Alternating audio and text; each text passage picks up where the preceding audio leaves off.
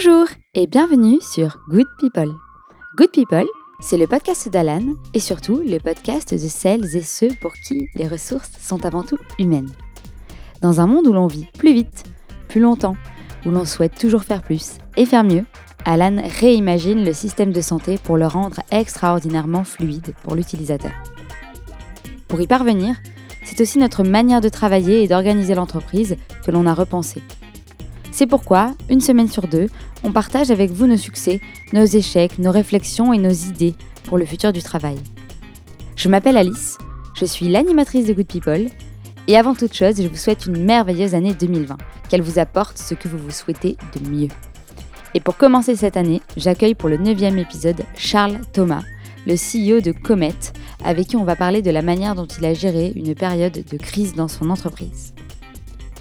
Comet est une start-up française créée en 2016 qui met en relation des travailleurs indépendants spécialisés dans la tech et la data avec des entreprises.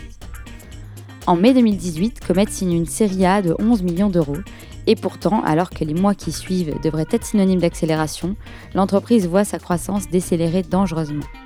Charles revient de manière très transparente sur cette période de crise qu'a traversée son entreprise et nous raconte quelles décisions il a prises pour recouvrer la croissance il y a déjà quelques mois. Bonjour Charles. Bonjour. Merci beaucoup de me recevoir euh, dans vos locaux. Ils sont super euh, bien décorés et super beaux. Merci. Du coup, j'aurais aimé d'abord, euh, pour commencer l'épisode en douceur, que tu me présentes un petit peu Comet. Avec plaisir. Écoute, euh, Comet, on est une jeune entreprise française. On a trois ans maintenant. On s'est lancé fin 2016. Et la mission de la boîte, c'est qu'on veut créer une expérience de travail beaucoup plus épanouissante pour les gens, beaucoup plus cool, si on veut. Pour faire simple, on a commencé par construire une plateforme, une marketplace, donc une place de marché, qui connecte euh, des freelancers, des indépendants dans la tech, avec des grandes entreprises françaises. Donc euh, aujourd'hui, chaque semaine, on démarre à peu près une trentaine de missions. Donc il y a une trentaine d'indépendants qui euh, démarrent des missions grâce à Comet auprès du CAC 40 français, grosso modo. D'accord. L'élément qui motive aujourd'hui euh, cette interview, c'est euh, un article qui est paru récemment dans euh, Les Échos Entrepreneurs, où tu parles justement d'une année qui a été un petit peu compliquée pour Comet. Et d'habitude, les entreprises s'expriment soit pas, soit très rapidement avec beaucoup de distance sur ce sujet-là. du coup, comme je sais que chez Comet, vous avez toujours beaucoup partagé avec beaucoup de transparence ce qui se passait chez vous, y compris quand c'est plus difficile. Mm, mm. Et chez Alan, on a exactement cette même volonté de transparence. Du coup, moi, ça m'intéressait de pouvoir aborder aujourd'hui cette question-là avec toi, donc la gestion un petit peu de, crise dans une entreprise, et notamment du côté des, collaborateurs, des, RH, exactement. Du coup, qu'est-ce qui s'est passé concrètement cette année? Alors écoute, c'était, pour être d'ailleurs très sincère, c'était plutôt l'année dernière. Dans le sens, c'était plutôt la fin d'année dernière. Pour refaire très vite l'histoire, donc on démarre fin 2016 à 3. 2017, on fait une année incroyable où on rencontre notre, en gros, quatrième cofondateur qui est notre CTO et on fait notre première levée de fonds qui est une levée de fonds de 2 millions d'euros, qui est une levée ce qu'on appelle d'amorçage. Donc c'est plutôt doux. Ça permet de recruter euh, 3 5 collaborateurs en plus dans l'équipe, mais en fait on passe de 4 à 10. Quoi. Hmm. Euh, sur ensuite, on entame 2018 et là, en fait, nos résultats continuent à, croître extrêmement rapidement. Et euh, à l'été 2018, euh, donc grosso modo deux ans après le lancement, là, on fait une plus grosse levée de fonds qu'on appelle une série A, qui est le deuxième tour de table, où là, on lève 14 millions pour vraiment accélérer. Passé l'été, donc juste après cette levée de fonds, on rentre dans ce qu'on appelle une crise de management qui devient une crise de croissance parce que en 2018, donc on passe d'une dizaine en début d'année à une cinquantaine en fin d'année et on passe euh, de 10 à 50 sans aucun management. Ça paraît bizarre, mais on parle. Les startups sont un peu fatigantes avec non seulement tous leurs anglicismes, mais, mais, aussi à essayer de jamais faire comme tout le monde et à souvent dire qu'elle est plus intelligente que le grand groupe. C'est très faux. Euh, un organigramme, c'est très important dans une entreprise. Un business plan, c'est très important. D'avoir un minimum de process, c'est très important. Et nous, on n'avait pas tout ça. On avait un business plan qui était plus une feuille de route, mais pas très exploité au quotidien. On n'avait pas d'organigramme et on avait assez peu de couches de management. Et la seule couche de management qu'on avait créée, c'était bah, ceux qui sont arrivés les premiers, vous êtes les managers. Et en fait, c'est un truc qui émotionnellement peut se comprendre en se disant bah, c'est avec eux qu'on a créé le plus de liens, en qui on a le plus confiance et qui sont là depuis le plus longtemps, donc qui connaissent le mieux la boîte. Mais en fait, le management, c'est un vrai métier, c'est des compétences précises certains n'ont pas envie d'être manager et nous on les a passés managers euh, et d'autres en fait malheureusement n'ont pas forcément les compétences à date pour le faire. Donc grosso modo, après la série A, on passe de 10 à 50 et euh, on a cette crise de management parce que on ne sait pas structurer l'entreprise quoi pour gérer cette croissance. Et donc euh, là où on fait les deux premières années de Comet, donc septembre 2016, septembre 2018, en moyenne, on fait entre 40 et 50 de croissance par mois. Ouais, c'est une très belle croissance. Donc c'est énorme. Quoi. Mm. Donc euh, c'est génial en même temps, c'est très excitant. Mais entre septembre 2018 et décembre 2018, on passe donc de 40% à 4 Donc on est flat pendant 4 mois. 4-5 mois même. La descente est impressionnante. Ouais, en fait, euh, on a eu l'été, en fait, ça c'est descendu pendant l'été, mais comme on travaille avec des grandes entreprises, euh, l'été est plus calme. Donc en gros, on sait qu'entre le 20 juillet et le 20 août en France, grosso modo, euh, pendant un mois, il n'y a pas trop d'activité. Donc les chiffres de juillet n'étaient pas forcément euh, dingues, mais on s'est dit, bon, bah, en fait, on perd une dizaine de jours. Ensuite, les chiffres d'août, eux aussi, mais on s'est dit, on perd une vingtaine de jours. Donc en fait, on s'est pas trop inquiété sur l'été, et c'est là où en fait, finalement, c'est aussi redescendu, pas qu'à cause de l'été, mais parce qu'on rentrait déjà dans cette euh, crise de management, finalement. Et en fait, ça s'est confirmé, là où normalement, à la rentrée, on a une grande reprise, en fait, ça n'a pas repris du tout. Parce que, pour être honnête, le sujet macro, l'erreur macro, ça a été de travailler sur une centaine de batailles différentes, donc de faire travailler 50 collaborateurs sur une centaine de sujets. Et je caricature pas, c'est que littéralement on avait une centaine de problèmes à vouloir résoudre. C'est-à-dire que vous lanciez des produits, vous aviez euh, trop de clients, qu'est-ce qui bloquait? Oui, en fait, on a là on avait une vision unique, un produit assez consistant euh, et euh, une proposition de valeur clairement définie pendant deux ans. Après la série A, on s'est un peu laissé sentir pousser des ailes et chaque feedback, chaque retour utilisateur, chaque envie de nos clients et même des freelances devenait un projet. Mais littéralement. Et en fait, donc la boîte est devenue un peu un Frankenstein pendant quelques mois, à essayer à 50 de faire ce que littéralement on ne pourrait pas faire à 5000. Et donc, et, l'impact d'une organisation 50 sur 100 projets, c'est ridicule, versus 50 sur une seule et unique bataille.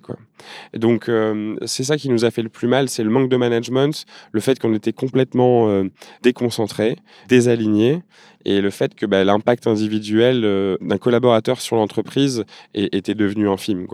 Ouais. Et du coup, au niveau de, des gens, euh, dans, cette période-là, la, la, croissance chute. Euh, mhm. J'imagine qu'il y a du coup des questions de redimensionnement de l'équipe. Il y a du contenu sur les aides pour euh, se séparer de quelqu'un en cas de problème de performance. Il y a des mhm. sujets, il y a des livres, etc. Mais j'ai vu beaucoup moins de contenu sur comment on fait pour traiter les départs dans des situations de problématiques économiques au niveau de la boîte. Du coup, j'aurais aimé que tu me parles de comment vous avez géré ça. Alors, juste pour te redonner aussi une ligne, c'est que fin 2018, à ce moment-là, en fait, comme on avait quand même une bienveillance qui parfois a été dangereuse, on appelle ça, les Américains appellent ça euh, l'empathie dangereuse, grosso modo, c'est qu'on a une bienveillance et une empathie envers les humains, les personnes, les gens, euh, l'équipe qui en fait est très saine, mais peut s'avérer dans ces moments malsaine, parce que on perd une lucidité euh, cartésienne et objective qui finalement est la seule efficace pour euh, l'entreprise, quoi, même pour l'équipe au global. Grosso modo, ça veut dire que une personne qui ne performe pas, on n'avait pas trop tendance à arrêter parce qu'on l'aimait bien, parce qu'elle faisait partie de la culture, parce qu'on était un peu cette famille. Et finalement, une personne qui est dans un mauvais contexte de performance, elle peut nuire à l'ensemble du groupe euh, financièrement, elle peut nuire aussi dans l'énergie, dans les résultats. Donc, euh, donc juste pour te donner, fin d'année dernière, on n'avait pas vraiment pensé resizer l'équipe. Moi, en fait, je termine l'année en disant comme notre problème, c'est du management, la première chose que je dois faire en janvier 2019, quand je rentre de Noël, c'est recruter cette euh, équipe de management. Et donc, euh, je rentre en janvier et en fait, le premier trimestre, en gros entre janvier et mars, on euh, recrute notre directeur général, Eric, qui a plus d'une cinquantaine d'années, qui a travaillé une quinzaine d'années à San Francisco, aux États-Unis, grosso modo, qui connaît bien en fait ces startups qui deviennent ce qu'on appelle des scale-up, qui commencent à accélérer très vite. Et donc Eric nous rejoint en février, euh, revient en France et travaille avec nous. il est impressionnant, vraiment, c'est un, homme que j'aime énormément. Euh, ensuite, on a recruté aussi notre directrice financière, euh, parce que c'était aussi un périmètre où on était assez peu expérimenté finalement. On a recruté notre directeur produit, notre DRH, etc. Donc ça, c'est un point important parce que c'est cette équipe de management qui en fait nous apporte la lucidité aussi sur l'organisation et sur les collaborateurs finalement. Parce que moi, j'ai ce défaut qui est que je suis pas un très bon manager, très honnêtement. Et en plus, moi, j'ai du mal à finalement. Euh, je fais preuve de beaucoup d'empathie euh, dangereuse, dans le sens où euh, j'ai du mal vraiment à dire non ou dire quand ça va mal ou arrêter. Et finalement, c'est cette équipe de management qui va apporter cette lucidité euh, mm. euh, aux fondateurs, mais même à, l'entreprise. Donc c'est plutôt euh, au printemps, grosso modo en, en, avril, une fois que ces directeurs, directrices arrivent, que là, on pense à resizer l'équipe. Donc là, je réponds à ta question, c'est que c'est vrai que quand quelqu'un est en sous-performance, finalement, c'est la meilleure raison, entre guillemets, euh, pour arrêter. C'est difficile quand c'est quelqu'un qui est culturellement euh, très onboardé, très présent, très aimé par l'équipe et, où la réciproque est vraie. Mais quand la performance euh, n'est pas au rendez-vous, c'est tellement cartésien, c'est tellement palpable que l'explication, la raison, à la fois pour la personne qui part et en même temps pour l'ensemble de l'équipe, c'est facile. quoi. Mmh. D'ailleurs, pour info, nous, dès qu'on se sépare de quelqu'un ou si quelqu'un démissionne, on le, communique à toute l'équipe, à la fois à l'écrit, en disant simplement euh, un tel euh, va nous quitter. Et ensuite, on a des réunions d'équipe euh, deux fois par semaine, le lundi et le vendredi.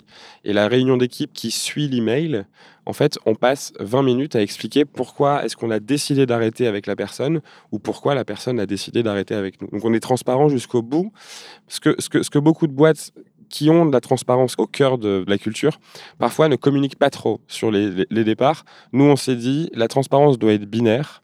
Et donc, si on veut être transparent, il faut être partout. Et c'est pas facile. Mais, mais on le fait encore aujourd'hui. Et donc, euh, à ce moment-là, au printemps, en fait, on se rend compte que, pour vous faire simple, il y a deux grandes raisons pour lesquelles on doit se séparer de, personnes.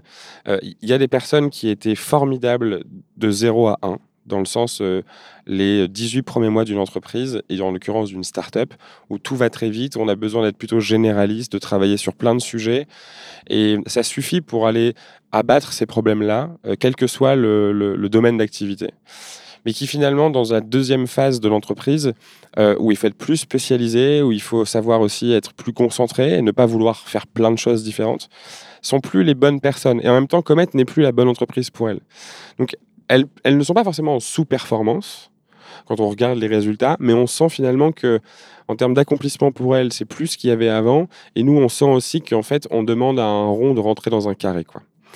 Donc euh, ça, c'est le premier groupe, entre guillemets, de raisons de départ. Mmh. Et, le, deuxième groupe de raisons de départ, c'est plus difficile, c'est parce qu'en fait, on a restructuré l'entreprise, on l'a réorganisée, on a fait un organigramme, ce qu'on n'avait pas avant, mais qui a en fait rendu obsolète certaines équipes où là, c'est des gens qui ont les compétences pour rester dans cette deuxième phase. C'est des gens qu'on apprécie beaucoup, qui culturellement sont très très impliqués et sont, je dirais, très euh, connectés à l'entreprise. En performance aussi, mais malheureusement, en fait, ce département ne n'existera plus dans un mois. Quoi. Hmm. Et, donc, euh, c'est ces deux grandes euh, catégories, entre guillemets, de cas de, de, de, de départ qu'on a eu. Pour te donner un peu le point commun dans comment est-ce qu'on gère ça, nous, on a commis une erreur. Enfin, moi, j'ai commis une erreur déjà. C'est que même si on est très transparent, j'ai souvent eu tendance à vouloir surprotéger l'équipe face à l'environnement dangereux dans lequel on vit. Une start-up, c'est une entreprise en crise. Mmh. oui. Perpétuellement, en fait. Parce que notamment, elle perd de l'argent quand on est dans une, optique de levée de fonds pour financer la croissance. Euh, financièrement, c'est une société en crise parce qu'elle perd de l'argent. Et en même temps, c'est une société, euh, je dirais, en crise d'un point de vue organisationnel parce que euh, l'organigramme n'est jamais sec et on, le change tous les mois s'il le faut. Donc euh, tout ça pour dire qu'en fait, moi, notamment face euh, à l'équipe, j'ai souvent répété, on est sur un marché gigantesque, on a un business qui est assez simple, on peut rapidement dégager du chiffre d'affaires, et en plus, on a la chance d'avoir des super investisseurs qui seront avec nous jusqu'au bout. Donc grosso modo, même si on perd de l'argent, vous êtes tranquille C'est un peu ça, inconsciemment, ce que j'ai passé comme message, sans vraiment le vouloir. Quoi. Mm. Je pense que l'erreur que j'ai commise, c'est qu'en faisant un peu ce côté paternaliste, finalement, euh, en voulant surprotéger l'équipe, quand à un moment vous dites à une équipe, je suis navré, mais on va devoir arrêter avec 10 personnes sur 50 euh, euh, ou avec 20 personnes sur 50. Parce que, deux raisons, certaines personnes ne vont plus euh, être ultra heureuses avec nous dans cette deuxième phase, et en plus l'entreprise a besoin de personnes différentes, mais aussi d'autres sont top c'est juste qu'on n'a plus euh, du tout euh, la place dans le sens, l'équipe n'a plus de sens, ce département n'a plus de mmh. sens. Euh, quand l'équipe, depuis deux ans, se dit, même si on est en crise, même si on perd de l'argent, même si on est une start-up, en gros, le CEO sera toujours là, les investisseurs seront toujours là, ça va toujours bien se passer, ben, c'est plus difficile. En tout cas, de briser la glace, de, ce constat de réalité est plus difficile quand vous avez passé deux ans à. Donc, je pense que le un truc qu'on n'a pas fait, mais que je referai, dans le sens, mais que je ferai différemment, quoi. C'est euh, dans cette transparence de rappeler de manière limite hebdomadaire à l'ensemble des collaborateurs dans quel paradigme on travaille, quoi qu'une start-up, euh, le mot est fatigant parce qu'il est répété 100 fois par jour, mais qu'est-ce que ça veut dire concrètement? C'est que pour moi, une start-up, c'est une jeune entreprise, pas dans l'âge de ses salariés forcément, mais plus dans elle vient d'être créée, mais qui a des ambitions incroyables, démesurées par rapport à sa taille, par rapport à ses finances, mais qui est littéralement en crise perpétuelle pendant au moins 5 ans, et, qu'il faut accepter que c'est très volatile, qu'en fait, le CDI en start-up, euh, je suis navré, mais euh, c'est très différent du CDI en grand groupe euh, que le CELI en startup, il est euh, assez peu sécurisant, que la période d'essai, par exemple, elle est très souvent renouvelée, pas forcément pour des questions de performance, mais parce que on veut se laisser le plus d'amplitude possible si on doit arrêter. C'est mm. dur à dire, mais c'est vrai. Alors, c'est pas une bonne utilisation de la période d'essai, mais, mais c'est un truc qui est aujourd'hui très utilisé, il faut pas se mentir, euh, dans, dans le monde startup. Donc, en fait, je pense qu'il faut ça, c'est une conviction personnelle avec une équipe de manière générale, qu'elle soit euh, dans un grand groupe ou dans une jeune entreprise comme une start-up. Il faut être extrêmement transparent. Il faut considérer les, équipes comme des associés, euh, euh, même si on leur donne pas d'action. Nous, en tout cas, on le fait, on donne des actions, des BSPCE, mais il faut considérer les gens comme des associés. Il faut les respecter aussi sur la communication, la transparence et tout. Et je pense qu'il faut souvent rappeler euh, le contexte à ces équipes, il faut souvent rappeler les risques à ces équipes et il ne faut pas les surprotéger en se disant que mon rôle de manager ou de CEO, euh, de président, c'est de d'emmagasiner justement euh, les risques, la pression pour pas que ça ruisselle. Non, en fait mon rôle c'est pas ça, mon rôle c'est de pouvoir toujours expliquer le contexte, pourquoi, où est-ce qu'on va, mais d'être très transparent. Puis ça donne plus de réalité aussi. Euh, c'est aussi un, élément de transparence que de dire en fait la réalité euh, du paradigme dans lequel on travaille, c'est aussi les risques qui vont avec. Exactement. Sans que même, même quand tu recrutes, ça, ça, pose plus du coup la question de mettre de la pression sur les, les, épaules de tes collaborateurs, mhm. puisque eux-mêmes ils savent qu'ils opèrent et qu'ils ont été recrutés dans ce type de paradigme. Donc tu recrutes même des gens euh, qui sont en, accord totalement avec ça. Nous, on a déjà, pour te donner là-dessus, dans notre process de recrutement, on martèle ça. Aujourd'hui, on le martèle parce qu'on a aussi vécu cette année, on a recruté euh, une jeune femme euh, fantastique qui n'avait jamais travaillé dans ce paradigme et on n'a pas vraiment fait gaffe en fait. Euh, justement, est-ce que elle avait bien compris ce qui était justement une start-up? Est-ce qu'elle en était non pas capable, mais est-ce qu'elle était à l'aise avec ce paradigme? Et finalement, elle est restée un mois chez nous, un mois et demi, et au bout d'un mois et demi, en fait, on voyait que ça la stressait beaucoup et que moi, je disais à l'équipe, voilà, ce mois-ci, on va perdre 300 000 euros, il nous reste un an ou un an et demi d'argent devant nous. Donc la boîte peut mourir dans un an et demi. En fait, elle, ça lui faisait super bizarre, quoi. Et donc, au bout d'un an et demi, elle n'a pas démissionné, mais en fait, on s'est rendu compte que elle avait, elle était pas en train, elle avait pas un énorme sourire quotidien. Et au bout d'un mois, tu te dis, c'est assez bizarre. Et quand on discutait avec elle, on s'est rendu compte qu'en fait, en effet, ce paradigme n'était pas du tout fait pour elle. Donc, on, l'a aidé d'ailleurs à retrouver un job dans une beaucoup plus grande maison que nous, d'ailleurs dans une boîte qui fait 5-6 euh, 000 personnes. Mais donc oui, là où tu as raison, c'est que ça commence dès le recrutement. Euh, et derrière, je pense vraiment au quotidien, à la fois dans les équipes euh, et au global, il faut vraiment remettre ce contexte et montrer quelle est la réalité exacte. Quoi. Ok. Et dans un, du coup, un, esprit un petit peu comme ça de réorganisation fort, donc vous ajoutez de la granularité à l'organigramme, mmh il y a un redimensionnement de l'équipe. Comment on garde les autres Comment on fait pour que les, autres continuent à, venir, continuent à, je vais dire à performer, mais c'est pas forcément le bon mot, mais oui, si, à, être toujours impliqué. Oui, c'est ça, être toujours impliqué dans, dans, leur travail et, euh, et avoir, euh, bah, j'imagine qu'aussi le redimensionnement vient aussi avec du coup quelques recrutements, mais sur d'autres sur d'autres postes peut-être. Et du coup, il faut arriver même pendant le recrutement à, à vendre Comet. Le recrutement, c'est de la séduction du côté du candidat, mais aussi du côté de l'entreprise. Tout à fait. Donc voilà, comment, comment on garde euh, le reste de l'équipe Mais c'est une très bonne question. Déjà, en gros, euh, ce qui est bien, c'est qu'on n'a pas dû redimensionner dans le sens. En fait, on, était 55 salariés. On avait 55 salariés il y a un an, en décembre 2018. Aujourd'hui, on est 54. Pour faire simple, on a arrêté avec une quinzaine de personnes et on a recruté une quinzaine de personnes. Donc euh, en fait, on a redimensionné dans le sens, on a changé certaines personnes parce qu'elles n'étaient plus en adéquation avec la deuxième phase.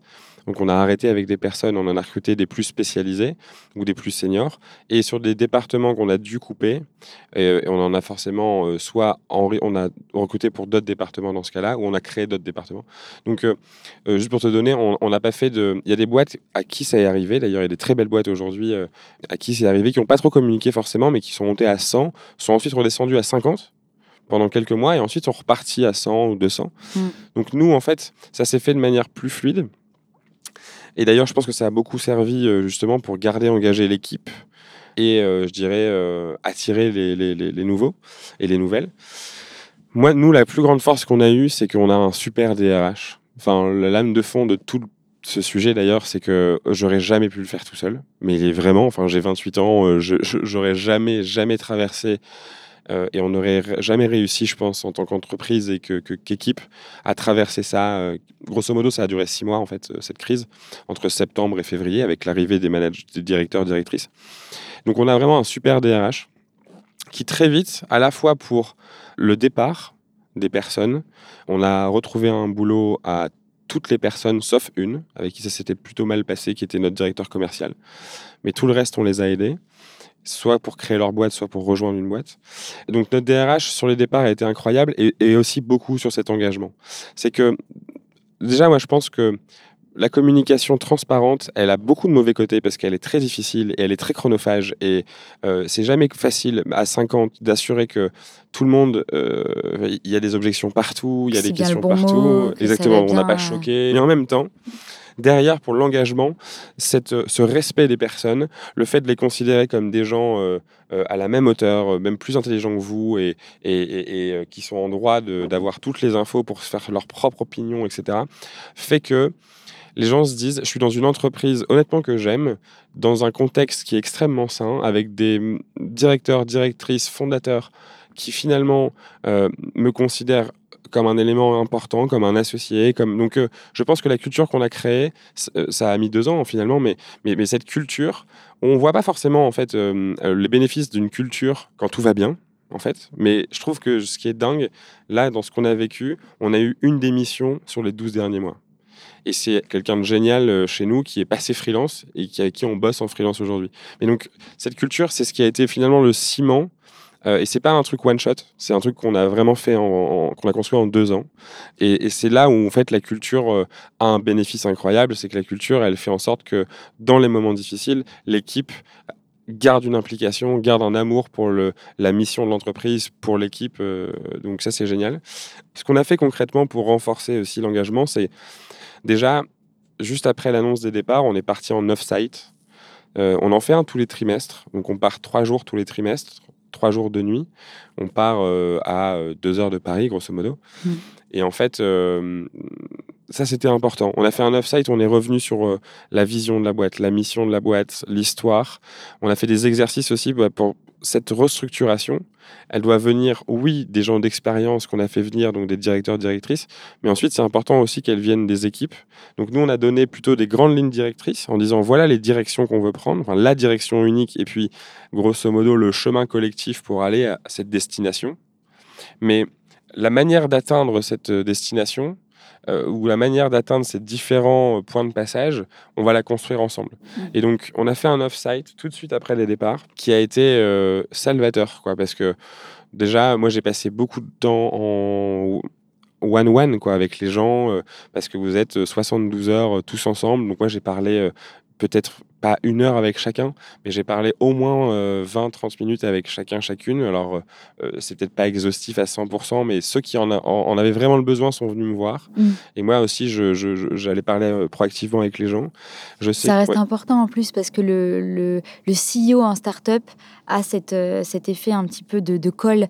On est tous mm-hmm. un petit peu rassemblés quand même autour de lui. Il a, il a une aura qui le dépasse d'ailleurs, mais même si on, ils travaillent tous, tous les CEO travaillent à, à se décharger un petit peu de cette, de, de, cette cristallisation autour d'eux, ça reste euh, un élément pilier. Donc, c'est très important euh, de faire. Euh, D'être d'avoir la proximité avec les gens. Ouais. Surtout dans les moments difficiles, du coup. Oui, tout à fait. Il faut, je pense que c'est d'ailleurs l'une des clés qu'on soit CEO ou même manager d'une équipe quand on est dans un, une grande entreprise, par exemple dans ces moments-là, il faut doubler euh, sa disponibilité. Mm. Et il faut doubler sa proximité avec les équipes euh, et en même temps à l'échelle individuelle. Moi, j'avais mon agenda qui était littéralement pendant un trimestre, en gros le printemps, ouvert. quoi. Et c'est toujours le cas, en fait. Les gens peuvent toujours, d'ailleurs, prendre rendez-vous, entre guillemets, avec moi. Enfin, mon agenda est ouvert. Ils peuvent euh, créer un événement et, et, m'expliquer pourquoi ils veulent qu'on se rencontre rapido. Mais, et, je les vois. Mais euh, là, sur ce trimestre en particulier, j'ai passé beaucoup, beaucoup de temps avec l'équipe, à la fois en individuel, en petits groupes de 5-6 personnes, et puis au global à 50. Donc ça, c'est important. Et c'est vrai que oui, le CEO, en fait, c'est euh, dans la jeunesse d'une entreprise, c'est un truc où il incarne la marque, ou elle incarne la marque. Euh, c'est la vision, c'est l'extérieur, l'interne. Donc, euh, et à un moment, quand on passe justement, je pense plutôt 50, 100 ou plus, mais il y a un moment où le CEO, son métier, c'est de réussir à faire que la boîte tourne sans lui ou sans elle. Donc c'est assez paradoxal. Donc oui, on a fait un off-site. Les managers aussi ont passé beaucoup de temps avec leurs équipes, parce qu'il y a beaucoup de nouveaux managers, donc il fallait aussi que bah, en fait, les équipes les légitimisent, qu'ils se rendent crédibles, qu'ils se connaissent. Et puis on a fait la fête, quoi. C'est con, mais en plus du boulot, de réfléchir à la stratégie, enfin à la tactique euh, pour euh, réussir cette, cette, nouvelle stratégie, en plus de de, de, de, passer du temps à parler de ce qui s'est passé, ça fait du bien aussi euh, de faire la fête qui peut être, quand je dis fête, ça peut être jouer au loup-garou et faire un sorte de, ou jouer au foot, quoi, ou comme faire une raclette et boire un peu de, vin tous ensemble, quoi. Et, et donc, il faut aussi des moments, des moments beaucoup plus humain. Hmm. Donc ces off-site, on en a fait un au printemps, on en a refait un cet été, on en a refait un là euh, en fin octobre. Et, ça, c'est des moments très importants. Donc pour, pour juste euh, conclure sur ça, pour garder l'équipe, je pense que la culture qu'on a construite était euh, la meilleure force qu'on avait à ce moment-là. Je pense que le fait d'être très transparent aussi a, a, fait beaucoup de bien parce que la transparence, elle est réciproque. Les gens aussi sont très transparents. Donc pour quelqu'un qui va démissionner pour aller dans une autre boîte, si vous êtes dans une culture assez opaque, vous n'allez pas le voir. Alors que si vous êtes dans une culture transparente, ça va dans les deux sens. Les gens vont se sentir à l'aise pour communiquer à leur manager. Je suis pas très heureux aujourd'hui. Euh, j'ai été contacté par une autre boîte qui m'intéresse. Euh, donc en fait, on peut aussi, en tant qu'entreprise, bah, préempter un peu le départ de quelqu'un et, lui dire attends, mais pourquoi Qu'est-ce qu'on peut faire pour que tu restes Grosso modo? Et puis on a euh, encore une fois doublé cette disponibilité à la fois moi-même, mais tous nos directeurs, directrices et, même fondateurs. On a beaucoup reparlé de la raison d'être de la boîte, de où est-ce qu'on voulait aller et du fait que en fait, euh, moi j'avais pris une image qui est, je pense, peut-être déplacée, mais dans le contexte s'y prêtait bien et j'ai mis l'explication qui allait autour. Là, je le fais vite, mais je crois que c'est dans euh, l'Odyssée. Euh, c'est dans l'Odyssée, mais Ulysse, à un moment, se retrouve confronté à un choix. Il est en gros face à une île et il y a une voie à gauche, une voie à droite. Et il a un équipage de 60 personnes. donc on était assez proches. Et il y a une sorte de déesse qui lui dit sur cette île, si tu passes à gauche, tu as une chance sur deux que je tue tout ton équipage mais une chance sur deux que tu passes avec les 60. Si tu passes à droite, j'en tue 6, mais les 54, ils passent. Et il est confronté à ce choix-là, et en fait, il prend la décision de passer à droite, donc, euh, entre guillemets, de sacrifier 6 personnes pour le bien des 54. L'image, elle est très horrible dans le sens où il faut pas comparer le sacrifice euh, et la mort à quelqu'un qu'on doit euh, faire partir d'une entreprise. Mais ce que j'aimais bien, c'était aussi la responsabilité du CEO, c'est les intérêts de l'entreprise. C'est la première responsabilité du CEO, quel que soit le sujet. En l'occurrence, pour l'équipe, c'est aussi la responsabilité du CEO, c'est les intérêts du collectif face aux intérêts individuels parfois. Donc, euh, tout ça mis bout à bout a fait que les gens, en fait, euh, ont, je pense, émotionnellement été très touchés, mais en même temps, ont réussi à accepter, à le comprendre euh, et à avancer. Quoi. Ils ont partagé en fait avec toi et avec le reste de, l'équipe euh, de dirigeants cette période compliquée. Mmh et euh, est-ce que ça vous a permis de vous souder encore davantage ou ça reste sur certains aspects encore, encore fragile? Non, très honnêtement, alors c'est facile de dire que ça a été en fait la meilleure crise qu'on ait vécue, mais c'est vrai, mais sur tous les sujets. Mmh. On a quasiment quadruplé nos revenus depuis janvier. Donc d'un point de vue performance, c'est scandaleux. Ouais, ce, qui est, trop cool, ce qui est, ce qui est, incroyable. On a fait une année incroyable et, je sais qu'on est aujourd'hui en ligne pour vraiment mais, euh, être numéro un. Je pèse mes mots en France dans les trois ans et en Europe dans les cinq ans. Mais vraiment, donc euh, en fait, je le relis à l'équipe parce que on pense souvent qu'en startup, il faut mettre des petits biscuits et un baby-foot pour que les gens soient contents. Et on parle souvent du bien-être au travail, mais en fait, moi, je le constate aujourd'hui, la performance, c'est tout bête, mais le succès, la réussite, la croissance, c'est la meilleure, le meilleur cadeau à donner à une équipe. Donc déjà, dans l'engagement aujourd'hui, honnêtement, l'équipe est beaucoup plus soudée, engagée, parce qu'on a vécu ça. Parce qu'aujourd'hui, oui, on a des super résultats. Donc je pense que ça aussi, ça fait énormément de bien. Mais il y a aussi le fait qu'on a vécu ça ensemble.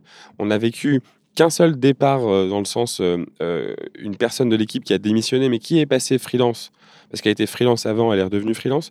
Donc l'équipe, en fait, je pense que, enfin vraiment, aujourd'hui, je sais que l'équipe est beaucoup plus soudée. En fait, on a un outil qui toutes les semaines, qui s'appelle 15-5, donc 15-5 en gros, qui toutes les, fait pas mal de trucs, mais en gros, toutes les semaines, prend le pouls du moral de chacun. Ça prend euh, une minute à remplir et c'est une note sur 5 euh, et on peut expliquer qu'est-ce qui va bien, pas bien. Et on n'a jamais eu d'aussi bonne note depuis euh, maintenant, en gros, le mois de juin. Donc en fait, on a passé cette crise de management ensemble, cette crise de croissance ensemble, cette crise, euh, cette crise entre guillemets aussi un peu culturelle, dans le sens où la culture est restée la même, mais elle était trop bienveillante, pas assez justement, euh, euh, je dirais, orientée aussi performance, résultat. Aujourd'hui, on a un super mix entre bienveillance et performance.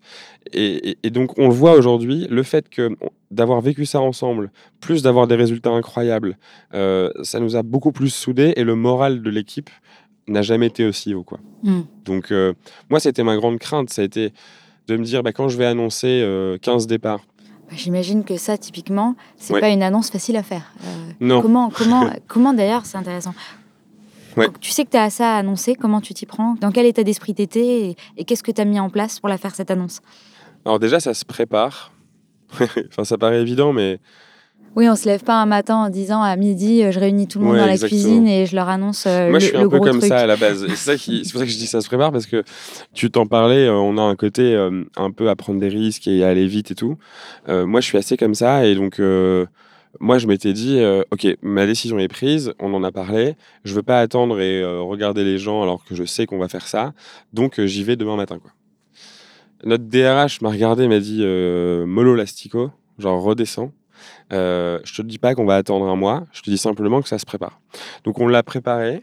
Moi, j'avais parlé déjà euh, à, nos managers, en gros sur les 50 à une dizaine de personnes, euh, pour déjà leur parler de tout ça, parce qu'ils ont un vrai rôle aussi derrière à jouer dans la proximité. Donc il faut d'abord que eux soient prévenus, et ensuite, donc ça, on les a prévenus lundi, et le mardi, on en parlait à l'équipe. D'accord, donc en fait, c'est intéressant cet aspect-là, parce que tu as une, une, transparence, mais qui est... à deux vitesses. Voilà, c'est ce que j'allais dire. Oui, en fait, mais la transparence, elle ne veut pas forcément dire l'instantanéité. Alors, euh, on va dire que je joue avec les mots, mais c'est très important parce que transparence, ça ne veut pas dire de parler sans réfléchir et ça ne veut pas dire de recracher euh, tout euh, bêtement. En fait, la transparence, ça veut dire que moi, n'importe quelle question qu'un collaborateur me pose, qu'elle soit malaisante ou pas, je répondrai la vérité tous nos chiffres sont publics, toutes les dépenses sont publiques. Euh, euh, quand j'utilise la carte de l'entreprise, euh, tout le monde le voit. Pareil pour tous ceux qui ont une carte. c'est pareil pour nos résultats, c'est pareil pour les levées de fonds. Donc bref, il n'y a pas de sujet sur lequel on va cacher un truc. Mais encore une fois, en fait, il, il y a une différence entre, entre donner qu'une partie de l'information ou donner l'ensemble de l'information mais au bon moment, de la bonne manière. Et donc, c'est pour ça que, oui, nous, on a d'abord préféré parler à nos managers qui sont, euh, pour la plupart, étaient soit un peu plus seniors, soit euh, avaient déjà bossé justement dans des startups, etc., euh, ou étaient là depuis plus longtemps chez Comet. Et donc, c'était bien sur ces 10 d'avoir un noyau qui va être prêt derrière à être proche des gens pour répondre aux questions en toute honnêteté, savoir justement, avoir tout le contexte et toutes les clés pour répondre. Mais oui, on l'a fait à deux vitesses. Alors déjà, il y a trois trucs. C'est que il faut le préparer sur, ok, j'ai tout le contexte. Comment est-ce que je le rends digeste pour que les gens le comprennent facilement? Parce qu'en en fait, euh, il y a plein d'éléments à prendre en compte. Donc, euh, c'est comment est-ce que je fais quelque chose d'exhaustif qui donne 100% de l'information, mais de manière digeste et vulgarisée, grosso modo. Non pas parce que les gens sont débiles, mais parce que moi, mon métier de CEO, je mets euh, je sais pas, 100 heures, je caricature par semaine dessus. Euh, et donc, euh, j'ai forcément la big picture 100 heures par semaine, là où un collaborateur a la big picture une heure par semaine. Donc, par définition, il, ou elle ne peut comprendre ce contexte instantanément que 1%. Quoi. Donc, en gros, c'est la préparation. La deuxième, c'est aussi, ben, on, a beau être CEO, on a des émotions. Et, donc, euh, quand on a pris cette décision, notamment quand on est assez empathique, et qui peut être un défaut, euh, ce que j'ai, il faut pas être chargé d'émotions au moment de l'annonce. Il y a une forme de stature, il y a aussi un leadership à garder, il y a l'image de demain, et en plus de la décision actuelle, il y a euh, l'entreprise demain. Donc en gros, moi j'avais besoin aussi finalement de ces, en gros, du week-end avant de pouvoir en parler. Et, la troisième, c'est que nous, en fait, on a justement une euh, politique lors des départs qui est que, bien évidemment, on en parle avant tout aux personnes qui partent en premier, bien évidemment, et ensuite on en parle à l'équipe. Et donc euh, là aussi, moi, dans les 15 départs, il y avait des personnes qui ont travaillé avec nous dès le premier jour, avant les premières levées de fonds. Et donc euh, là aussi, moi, j'avais besoin, personnellement, là, donc plus forcément en tant que CEO, mais en tant qu'ami un peu, euh, d'aller voir ces personnes dans un cadre peut-être plus perso, d'aller déjeuner avec eux le week-end, d'aller prendre une bière avec eux, à titre euh, d'amis aussi, de leur euh, adresser ce message, peut-être de manière plus émotive d'ailleurs, mais, mais, mais hors du cadre de l'entreprise. quoi. Donc voilà, et puis en fait ça s'est très bien passé dans le sens où avec les managers, en fait moi j'ai été assez marqué par le niveau de maturité de l'équipe. Et ça m'a vraiment fait beaucoup de bien. C'est qu'en fait, à la fois les managers le lundi, à la fois les gens qui partaient, beaucoup en fait comprenaient et disaient j'aime tellement cette boîte et je sais dans tous les cas qu'on sera aidé pour la suite. Je ne stresse pas du tout et j'aime cette boîte et je ne veux pas que euh, elle soit en risque à cause de, de, moi entre guillemets. Donc c'était assez dingue.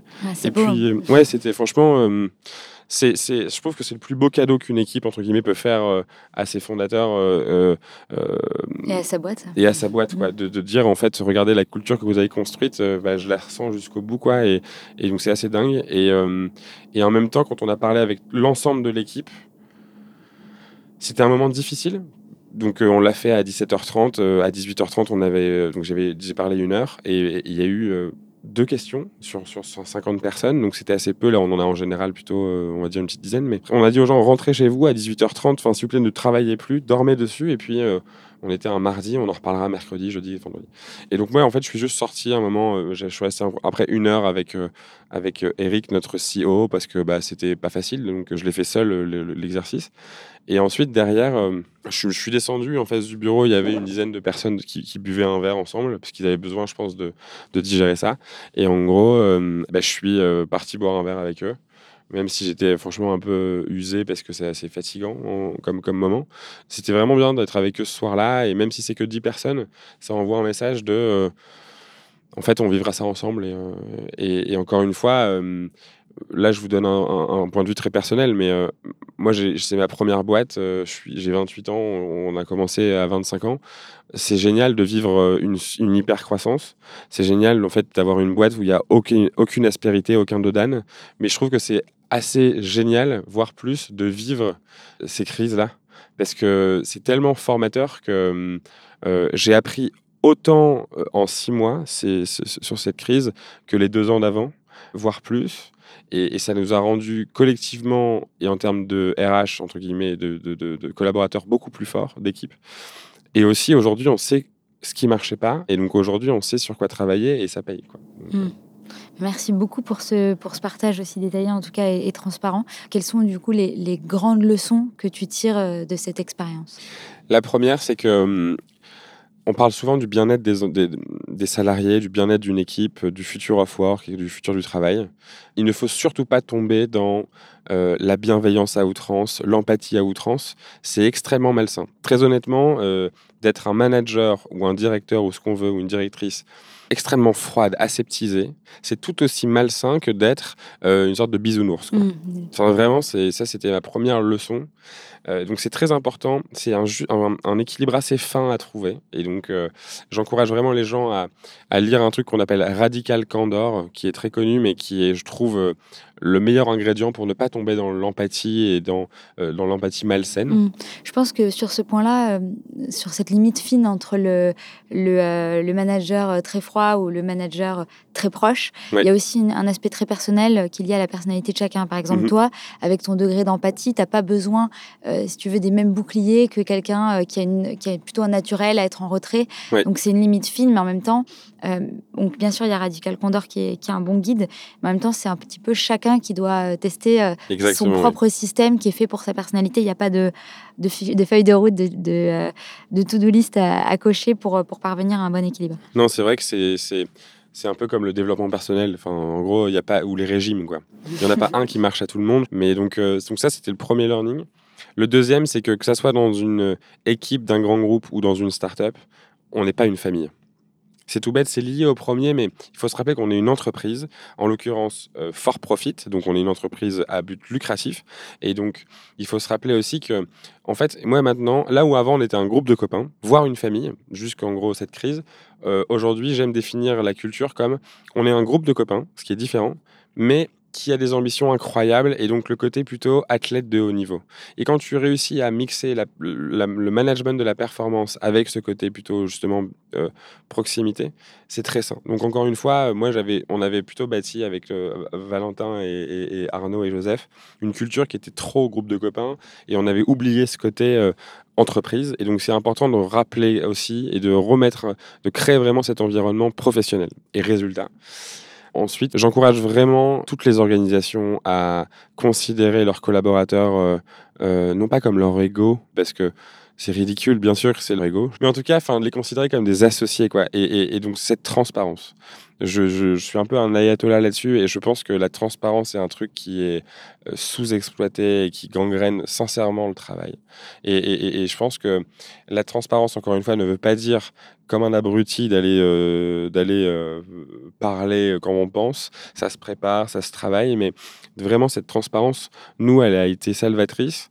Et puis le dernier, c'est que là, c'est plus hors gestion de crise, l'engagement d'une équipe c'est assez euh, justement cette transparence dans les moments difficiles fait que quand les moments de succès reviennent, quand l'hypercroissance revient, ce qu'on a aujourd'hui et, et, qui va être, on le sait, consistante, en fait, euh, ça, en grosso modo, la meilleure manière d'engager une équipe, c'est justement aussi ces résultats, quoi, cette performance. Donc on peut, on peut mettre des années et on peut mettre des énormes budgets euh, pour euh, essayer d'aller euh, faire des bureaux parfaits, faire des voyages parfaits, avoir de, des gâteaux parfaits.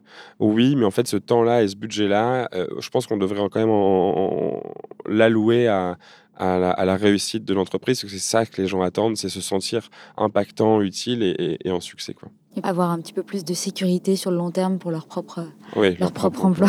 non, c'est clair, c'est clair. Bah, merci beaucoup, euh, Merci beaucoup, Alice. Et voilà, c'est fini pour cet épisode. Merci à Charles et bien sûr merci à vous pour votre écoute. J'espère que cet épisode vous a plu et qu'il vous a donné des idées à mettre en place au sein de votre propre équipe. Si c'est le cas, ou alors que vous suivez d'autres principes que les nôtres, n'hésitez pas à les partager avec moi par email. Vous trouverez mon adresse dans la description du podcast. On se retrouve dans deux semaines pour un nouvel épisode, mais d'ici là, vous pouvez écouter les précédents sur Apple Podcasts, SoundCloud, Spotify et toutes les autres plateformes d'écoute. Rendez-vous également sur alan.com et sur notre blog pour en apprendre plus sur nos services et notre culture.